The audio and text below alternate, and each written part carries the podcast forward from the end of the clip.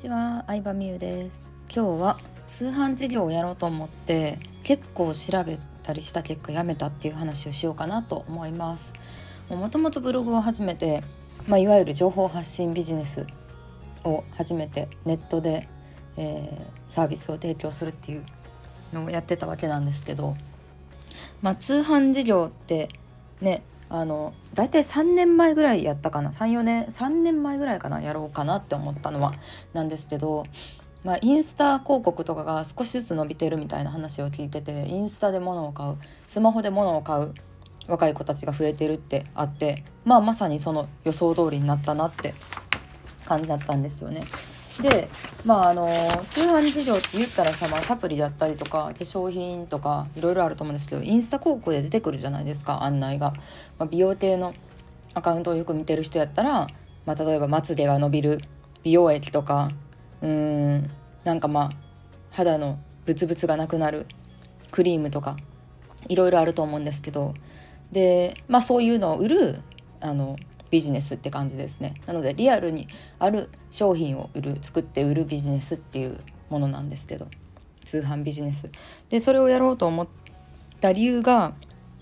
まああのそういう実際の商品があるビジネスをやってみたいなって思ったのが一つと通販ビジネスってあのその商品自体はさインスタグラマー可愛い女の子が紹介してたり広告にも綺麗な女の子が出たりするんですけど大体中の人おっさんばっかりなんですよ。うん、45040まあ3まあそうだな。40代ぐらいかな。平均年齢。まあたまに20代とかですごい何億とか売ってる人もいたりするんですけど。で、まあ、おっさんばっかりで。女子の私の方が絶対お客さんが欲しいって思う心理わかるって思ったんですよ。うん、で絶対ビジネスは確かにすごいかもしれんけどお客さんが本当に求めてるものとか私の方が絶対わかるやんって思ってある意味であの勝てるんじゃないかと思って通販事業をやろうと思ったんですね。で実際にそういう通販事業のやり方のを教えてくれるような、まあ、塾というかスクールのセミナーみたいなのにも行ったんですよ。うん、でセミナーに行って、まあ、そういうあん、まあ、最初にいろいろ教えてくれたりとかあのそれを実践してこうこういう商品作ってますみたいな人が出てきたりしたんですけどいやーなんかそこでのねなんとなくなんか好きか嫌いかで結構物事決めてるって言ってたんですけどなんとなくの嫌悪感が結構あったんですよね。うん、なんか何なんですかね？なんか違和感がすごいあったそれを具体的に何かっていうのはよく分かんないんですけど何億売り上げましたとか言ってる割になんかちょっと貧乏そうやなとかなんか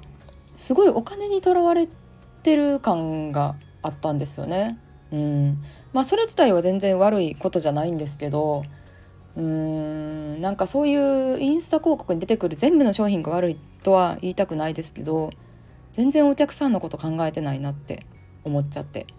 うん。なんかとにかく売れたらいいんですよ。リピートさせたらいいんですよ。みたいな感じの話をしててそういう人が商売してるのがなんかすごい悲しくなったというか私はその中の一員になりたくないなって結構思ってしまったんですよね。うん。でまあもちろんこうなんだろうな自分自身がすごい悩んでそれを元に商品作ってる人とかもいると思いますけど基本的にはうんまあなんか情報発信系であのお金を稼い種銭を作ってでそこから通販に行く人とか多いんですね。だからその説明会に来てた人とかも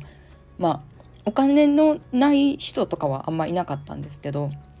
であとは情報発信系って結構自分のキャラクター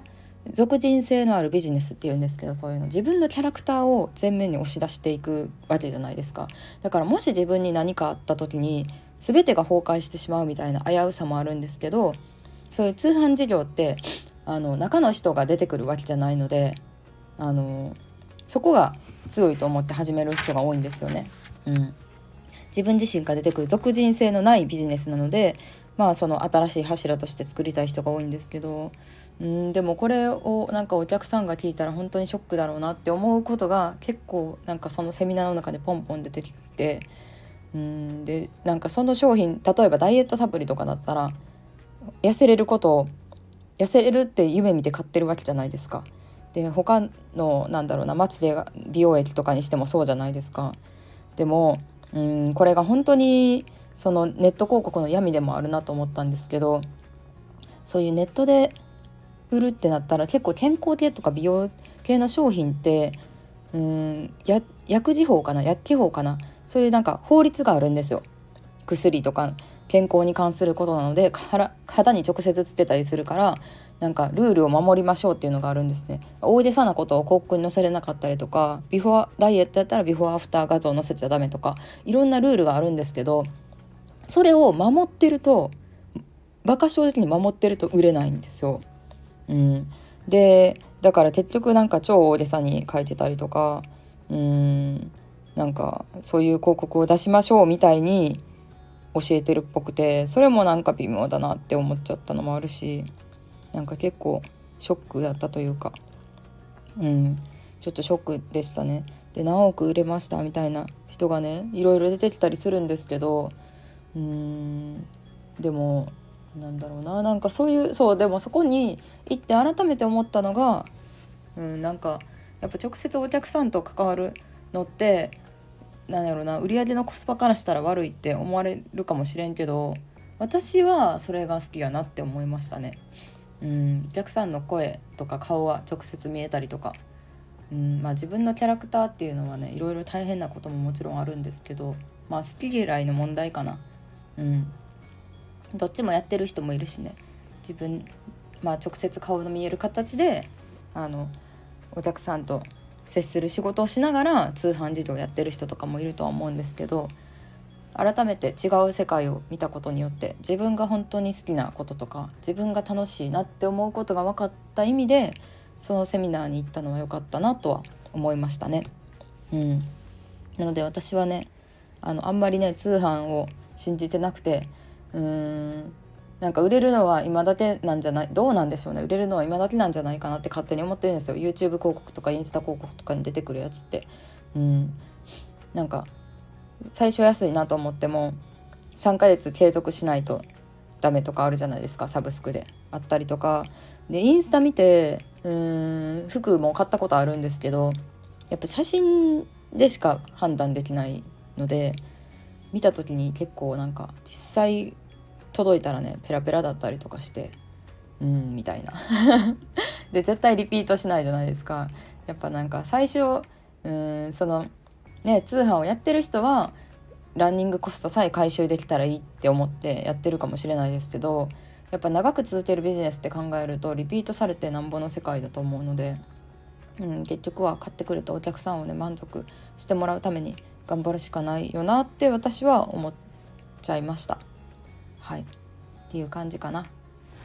なのでまあそんな感じであの通販事業の